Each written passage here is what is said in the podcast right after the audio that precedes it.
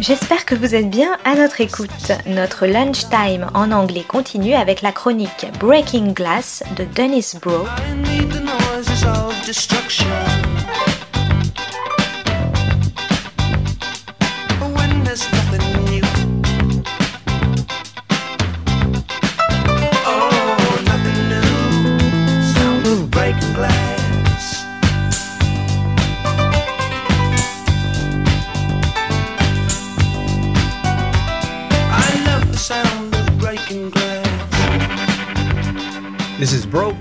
On the Global Television Beat, Breaking Glass. Today's episode Social Realist TV Escaping the Corporate Streaming Bubble.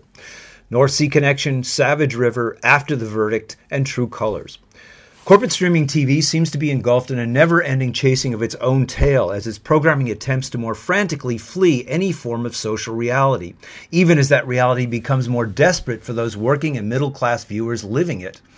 Digital companies use the programming to simply present the virtual world as an ever expanding source of the abundance so sorely lacking in the actual lives of workers. Take Amazon's The Peripheral, part working class southern rural woman's struggle, a la Jennifer Lawrence and Winter's Bone, but the larger part, and the inducement for the series, is that same woman roaming freely through time and space in her online gaming life a la Westworld, or the much better, because also critical of that dichotomy, Ready Player One. The Peripheral is by the creators of Westworld, and much like the often unwieldy attempts of characters to navigate the multiverse in Phase 4 of the Marvel Universe, amounts to a big budget inane leaping from world to world in a failed attempt to leave this one behind.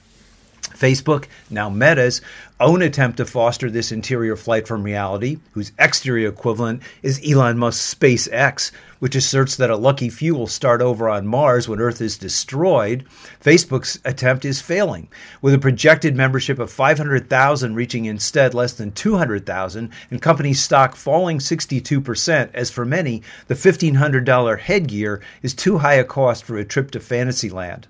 This fall has featured huge investments in streaming production values as the competition between these mega corporations accelerates. The largest among them are using their financial heft to not only beat their close competitors, but also to drive other streamers, unable to match the expensive look of these productions, out of the business. Thus, HBO's Throne of the Dragon cost 20 million per episode and 200 million for the season, doubling the cost of its predecessor Game of Thrones.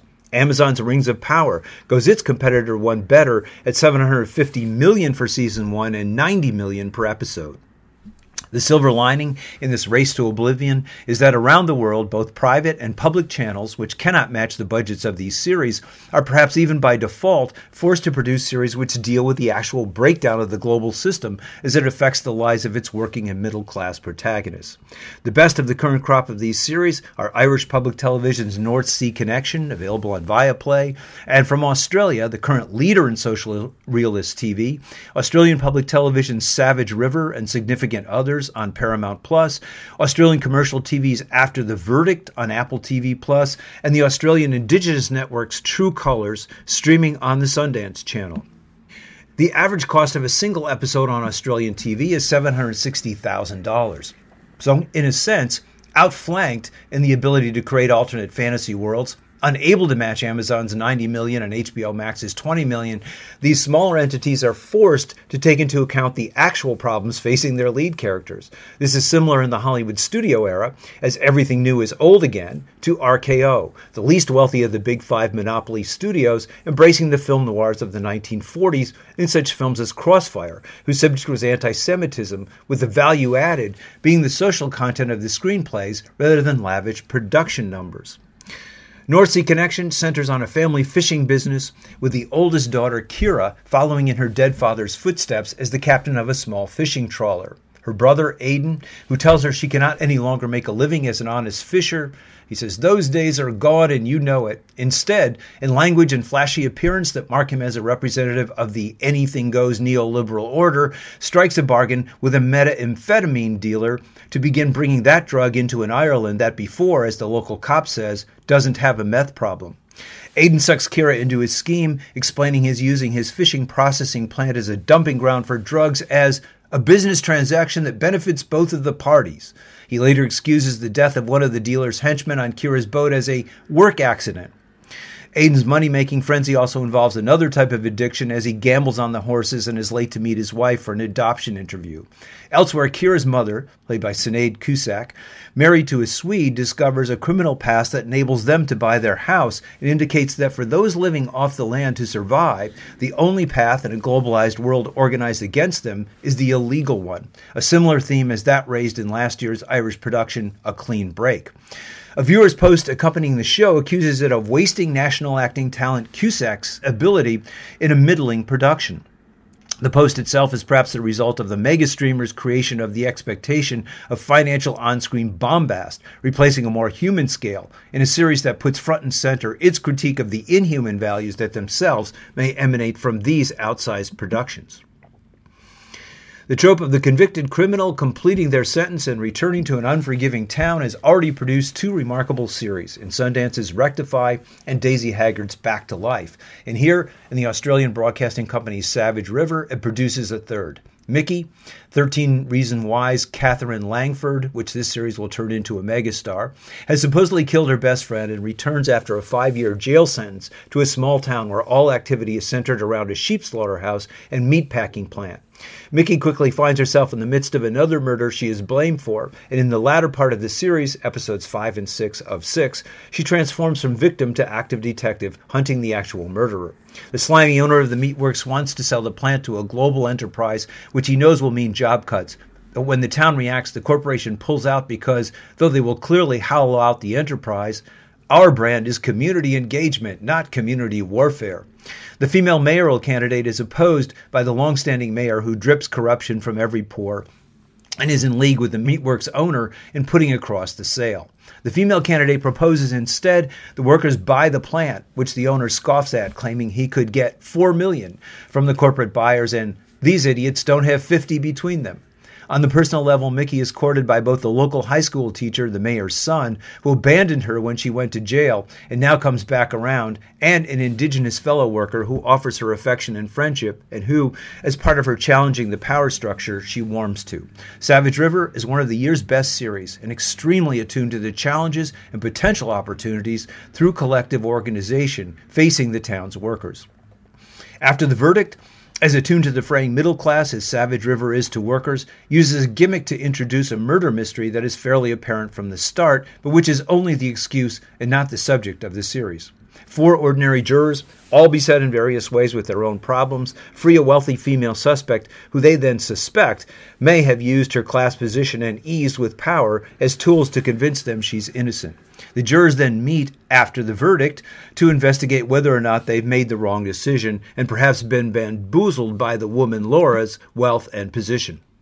Clara, a Chinese Australian and mother of two, negotiating a divorce with a husband who centered the marriage around him, is also underpaid and overworked at her clerical job. Daniel, eminently bribable as a high school teacher a la Breaking Bad, who can't make ends meet as he attempts to provide some kind of life for his teenage daughter.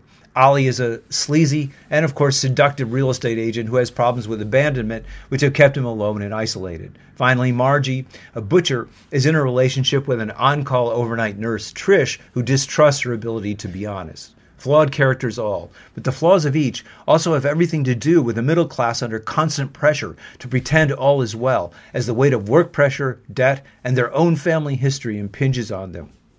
The relationships each form two unlikely romantic couples, but also a male friendship of Ollie with Daniel and a female one with Margie that Ollie claims is a first in his life, are the heart of the series. The hopeful interactions of the group turn this from a despairing Breaking Bad into instead a series about how fellow feeling as well as the fact that each is somewhat menaced by the ever threatening wealthy figure of Laura, enables budding class cooperation to bloom in a series where the mystery takes a backseat to the enduring and endearing relationships between these set upon characters. Less slick on the same subject as Ozark, and in the end, vastly more hopeful. The trope of the cop coming home, which fuels most Scandinavian crime series, or Scandi noir, is employed in national indigenous television's True Colors to follow an overweight, and we later find out pregnant cop sent further into Australia's Northern Territories, the center of Aboriginal life, to discover what has happened to a young girl thrown from a car in mysterious circumstances. The series was co produced by the makers of another indigenous detective series, Mystery Road. The casting, as in another Australian series, Significant Others, consisting of various flawed and physically mundane family members in a rundown house, is anything but Hollywood glamorous, instead, opting for a gritty portrayal of various indigenous retaining their lifestyle and customs as a way of confronting poverty. The true colors of the series are of two varieties. The first is the open racism of the society as in the opening sequence, Tony, the plainclothes detective, is confronted by a convenience store clerk who calls her an effing black, and who she then follows and tickets. The other meaning of True Colors is the constant array of splendid indigenous art as Tony, back home, visits a group of elderly female artists painting a mural that will be displayed in Paris, reminiscent of a recent exhibition in that city by indigenous artist Sally Gabori, though their white broker, a sister in the tribe, will earn 60% of the profits. Each of these series, in their own way, counter both the big budget metaverses of the corporate streamers and the flashy and insincere casting of series such as ABC's Big Sky, a supposedly slice of life of Montana, which instead is simply an array of beautiful, toned Hollywood types masquerading as ordinary. There's a huge gap between Ireland and Australia's working middle and indigenous class representations and Hollywood's Montana hunks. This is Broe on the Global Television Beat. Breaking Glass.